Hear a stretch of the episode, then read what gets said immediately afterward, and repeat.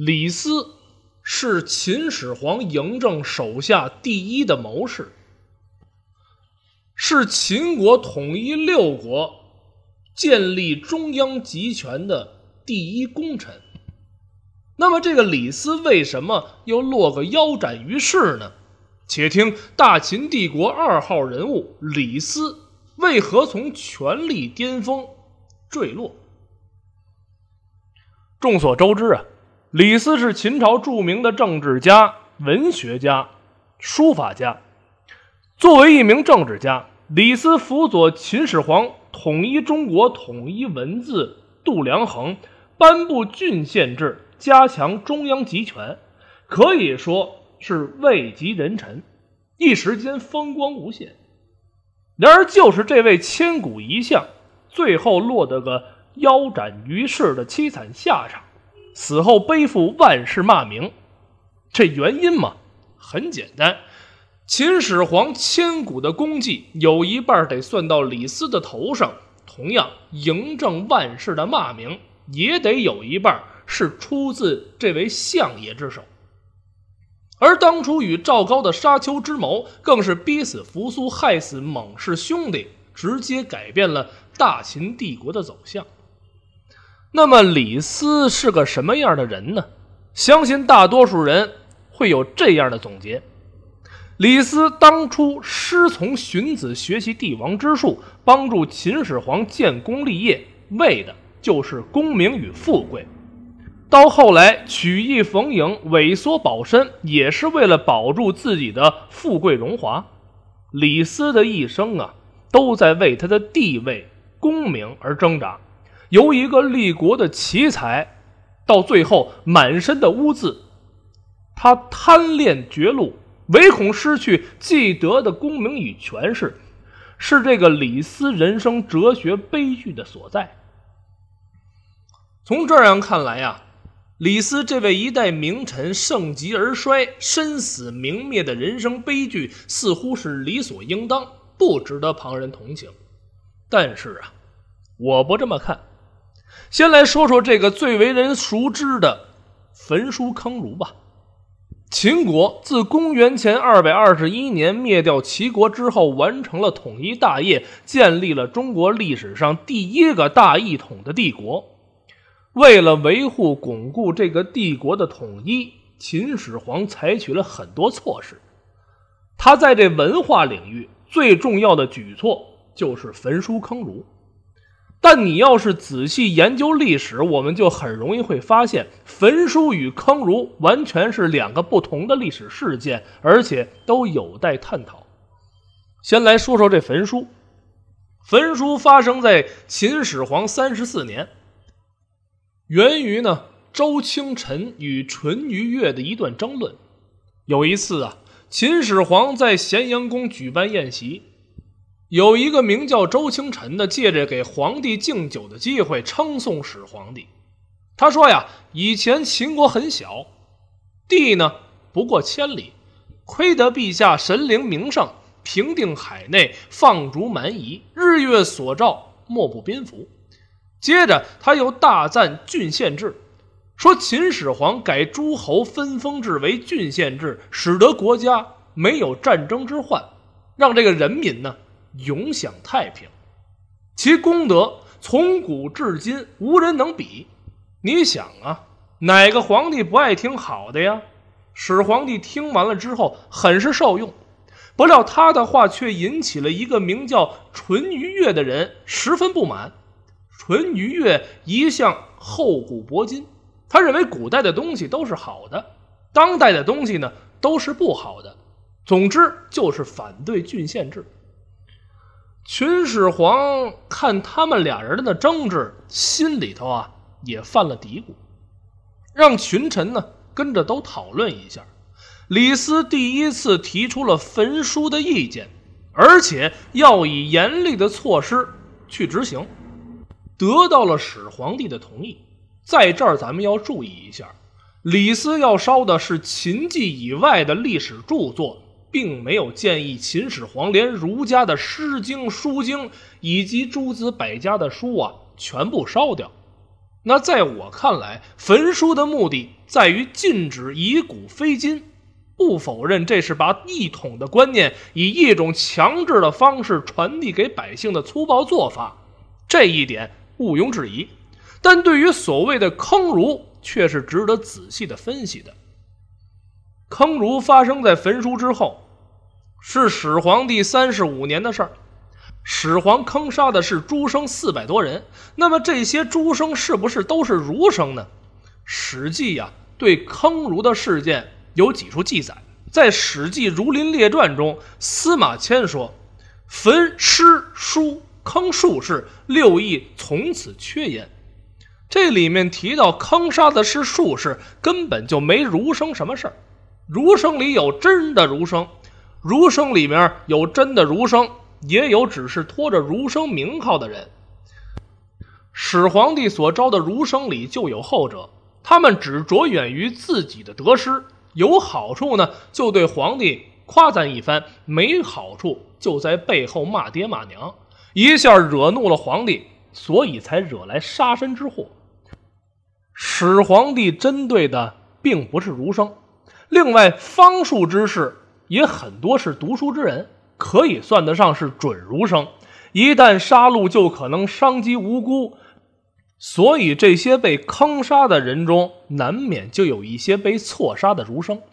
也许有人会说，即便把焚书坑儒这页接过去，还是无法洗脱李斯的罪名。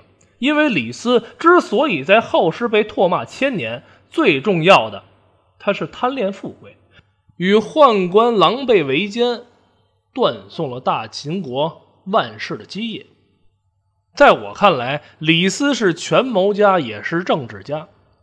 专制制度本身对于权力欲望的满足，决定了他对所有人都具有很大的诱惑力。对权力的渴求是所有政治家的软肋，李斯他也不例外。当年同窗韩非说秦得到秦王的赏识的时候，李斯清醒地认识到，韩非入秦实在是大大的不利。韩国跟秦国是邻居，秦国要完成灭六国统一之路，只能从韩国入手。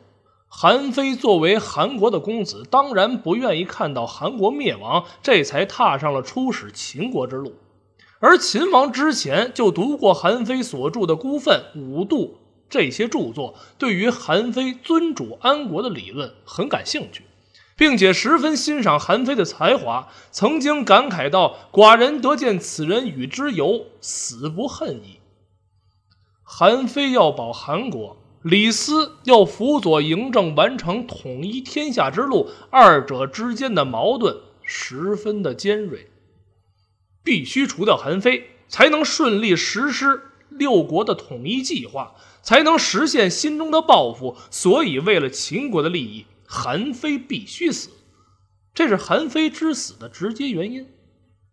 而在李斯的心中，还有一个最为隐秘的念头：韩非的到来，在点燃李斯内心嫉妒之火的同时，也给他的仕途带来最大的障碍，打乱了他的计划。韩非和李斯啊，都是荀子的学生，也是法家的代表人物。论学识，李斯自认为不如韩非。论在嬴政心中的地位，李斯同样也没有信心。韩非要是被任用，极有可能取代李斯的位置，将李斯排挤出权力的核心。而这对于经过多年奋斗打拼才换来今天这种地位的政治家李斯是绝不能容忍的。他绝不能将手中的权力拱手让给别人。需要说明一下。政治家之间的斗争一直都是残酷的，政治上的斗争很难用谁是谁非这种道德的标准去衡量。在行动中，为了实现一种政治目的，政治家往往是不择手段，因为政治的本身就包含着权术。历史中记载，李斯使人疑非要使自杀。实际上，关于韩非是否真是李斯所杀，历史上。也是值得商榷的。就算把杀韩非这条算在李斯的头上，还有一件板上钉钉的铁案是李斯无法逃脱的，那就是与赵高为伍，同流合污。李斯这么一位谋略出众，完全可以跟后人张良、诸葛亮等人媲美的大秦重臣，会为了荣华富贵，甘愿自降身份，与这赵高之流同流合污吗？而所谓的努力，成为一只仓中鼠这种典型的小人物心理。更不可能是李斯这样一位为中国统一大业立下赫赫功勋的大人物的毕生追求，这里边一定有更深层次的原因和苦衷。就像咱们之前所说，李斯是位政治家，身处乱世之中，李斯敏锐地察觉到了统一是大势所趋、人心所向，而只有秦国实力雄厚，有统一中国的可能。所以才入荀子门下，潜心钻研帝王之术。他要辅佐帝王实现自己治国平天下的伟大理想。凭借自己出众的智谋和卓越的政治远见，李斯终于帮助嬴政横扫六合，当上了皇帝的宝座。这样的李斯，哪里有半点阴险、自私、猥琐的形象啊？问题就在于，这样一位有战略眼光的政治家。为什么会被赵高几句话轻易说动？问题出在哪儿？咱们回过头来看，我们可以发现赵高所言不是没有道理的。李斯和扶苏在政见上有分歧，扶苏一直推崇儒家思想，也就是王道。他多次劝谏始皇帝要注意修养民息。他说：“天下初定，远方前首未及。”诸生皆勇法孔子，今上皆重法绳之，臣恐天下不安。而这也是始皇帝贬斥扶苏的原因。李斯是推崇法家的，儒家和法家之争已经不是什么秘密了。法家强调严刑峻法，打击儒生，以古非今，修长城、建宫殿、筑寝陵、开边务守，哪一样没有李斯的参与呢？如此不爱惜天下百姓的行为，怎么能得到扶苏的支持？可以肯定的是，如果扶苏掌权，第一个要收拾的就是李斯。不光要收拾李斯，还会推翻法家在秦国的根基。更有甚者，后世霸卓百家、独尊儒术的局面很可能会提前出现。反观胡亥则不然呐，胡亥的老师就是赵高。赵高也是推崇法家的，所以胡亥是支持法家的，扶持胡亥上台，更有利于李斯继续实行他的治国方略，在全国进一步推行法家的统治思想。从这儿来看，李斯选择胡亥是必然的。更让这李斯深感不安的是，扶苏有蒙氏家族背后的支持，扶苏一旦上台，丞相之位。必然归将猛士，李斯就想起了吕不韦的下场，他不甘心。李斯不甘心就这样退出历史的前台，他要继续在历史上书写辉煌。大秦帝国刚刚统一，百废待兴，有太多的事儿等着李斯去做，有更宏大的蓝图等着他去实现。这是他用尽一生心血帮助始皇帝建立的大秦国。他为之付出了太多的汗水和泪水。李斯已经把个人的荣辱同秦王朝的兴衰紧紧地联系在了一起。他没办法在他人生最为辉煌的时刻黯然离去。他不是陶朱公，陶朱公能做到的，他做不到。他也没法像历史上那些谋臣一样，在功成名就之后就飘然隐退。那个。也不是李斯的追求，而这才是李斯最终屈服于赵高的真正原因。为了实现自己的胸中抱负，为了芸芸众生的富足太平，李斯甘愿冒着被后人诟骂和舆论非议的风险，继续龌龊前行。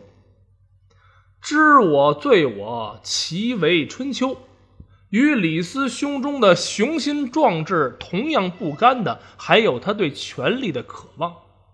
权力呀，这是撒旦的魔杖，伊甸园树上的苹果，黑暗魔王索伦制造的魔戒，吸引了多少人渴求的目光啊！权力的魅力无穷无尽，有多少英雄豪杰拜倒在他脚下？所谓一招权在手，便把令来行，这是多少人梦寐以求的事儿啊！一个长期身居高位、执掌大权的丞相，怎么能轻易舍弃自己荣耀的源泉？他李斯不是圣人，也有自己的私心和欲望，他没法放下手中的权杖，消除心中的欲念。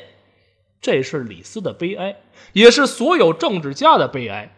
司马迁恐怕不明白这些，只好揪住李斯道德上的缺陷，口诛笔伐，用大量的笔墨描述了李斯为达目的誓不罢休的阴暗面，也借此抒发自己心中抑郁不平之情。